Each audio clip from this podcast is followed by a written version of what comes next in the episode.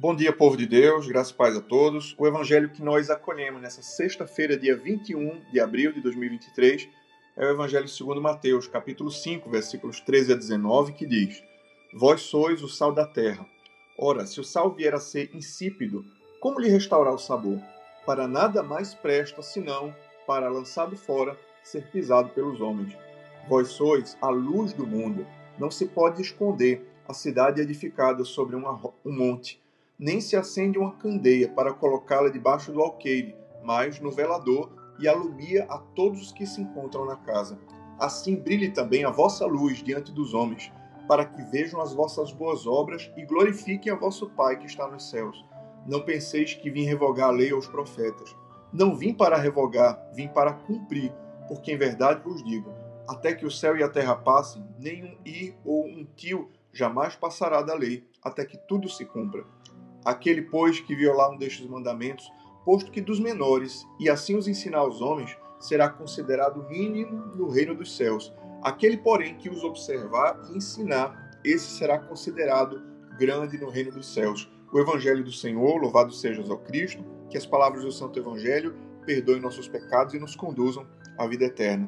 Queridos irmãos, nesse Evangelho do dia, o Senhor nos exorta a que nós somos, enquanto seus discípulos, enquanto testemunhas da ressurreição de Cristo, nós somos o sal da terra e a luz do mundo.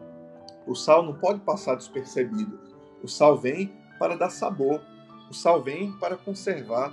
O sal é, é, é aquele ingrediente que, se faltou, a gente sente falta. Se está demais, que não pode estar desequilibrado. Assim, nós no mundo não podemos passar despercebidos. E o Senhor diz: Vós sois a luz do mundo. Não se pode esconder a cidade edificada sobre o um monte, nem se acende uma lâmpada e se coloca embaixo, mas se coloca em cima para que ilumine todos os que se encontram na casa. E aí disse Jesus: Assim também brilhe a vossa luz diante dos homens, para que vejam as vossas boas obras e assim glorifiquem a vosso Pai que está nos céus. O que é que nosso Senhor está nos ensinando aqui? Ele nos ensina que a nossa vida cristã, a nossa vocação enquanto cristãos, é uma vocação de testemunho. Não é uma vocação de esconder, mas é uma vocação de mostrar, de testemunhar e de viver, para que os outros, tendo visto as boas obras de Deus na nossa vida, possam glorificar a Deus Pai e possam também crer. O Senhor nos convida ao testemunho cristão. O Senhor nos convida a compreender que, embora nós estejamos neste mundo, nós não somos deste mundo.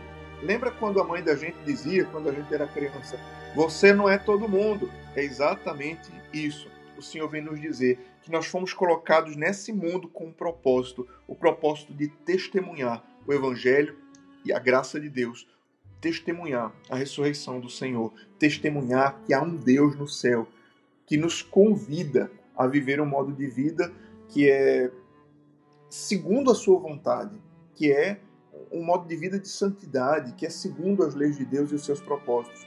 Nesse mundo em que se fala tanto de amor, se fala tanto de tolerância, as pessoas não toleram as coisas de Deus. As pessoas não toleram, esse mundo não tolera a verdade de Deus. Mas nós fomos chamados para testemunhar. Nós somos chamados para que a luz de Deus brilhe na nossa vida e todos, vendo as nossas obras, possam glorificar a Deus. Você não é um agente secreto, você é uma testemunha de Jesus Cristo.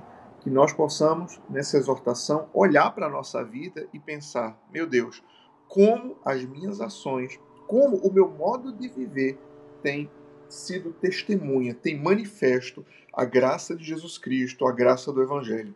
Assim, vejamos prudentemente como andamos não como necios, mas como sábios, porque os dias são maus, para que o nosso viver possa ser um testemunho alegre de que Jesus Cristo vive e Jesus Cristo reina. A minha oração é que, não sei como vai ser o seu dia, se você vai enfrentar muitos contratempos ou situações, mas a minha oração para você hoje é que em tudo que você fizer, em tudo que você agir, em tudo que você trabalhar ou, ou aonde você estiver, que a luz de Deus brilhe na sua vida.